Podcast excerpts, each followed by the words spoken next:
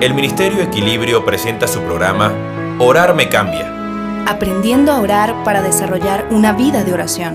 con el maestro Néstor Blanco. Hola amigos. En el Padre nuestro Jesús nos enseñó que el perdón es una doctrina capital del pensamiento cristiano. Sin perdón no hay cielo.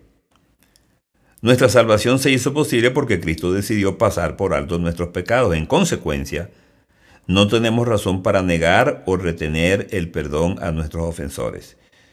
Si no perdonamos, tampoco podremos ser perdonados.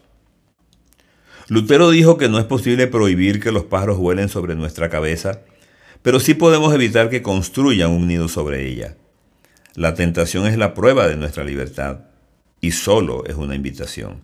Dios no la produce, solo la permite. Todas las posibilidades de ser vencedores están a nuestra disposición. Debemos aprender a usarla. En el orden de nuestra relación con Dios hay tres elementos que nunca debemos olvidar. Uno, ¿quién es Dios? Dos, ¿quién es nuestro enemigo? Y tres, ¿quiénes somos nosotros? Dios es esencialmente bueno y justo. No anda haciendo cacería de pecadores. El ámbito de su amor y su justicia tienen su tiempo y en eso Él es irremediablemente soberano.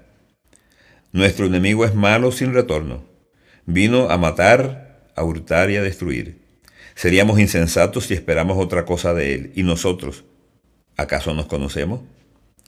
Usted sabe cuál es la debilidad que lo ha derrotado de manera recurrente. Trabaje en ella. Busque ayuda. Pues bien amigos, en esas condiciones nuestro Dios nos puede librar del maligno. Claro que puede. Acaban de escuchar el programa Orar me cambia con el maestro Néstor Blanco. Si quieres contactarnos, escríbenos a blanconestor47 gmail.com o síguenos por Twitter en arroba pastornestor1.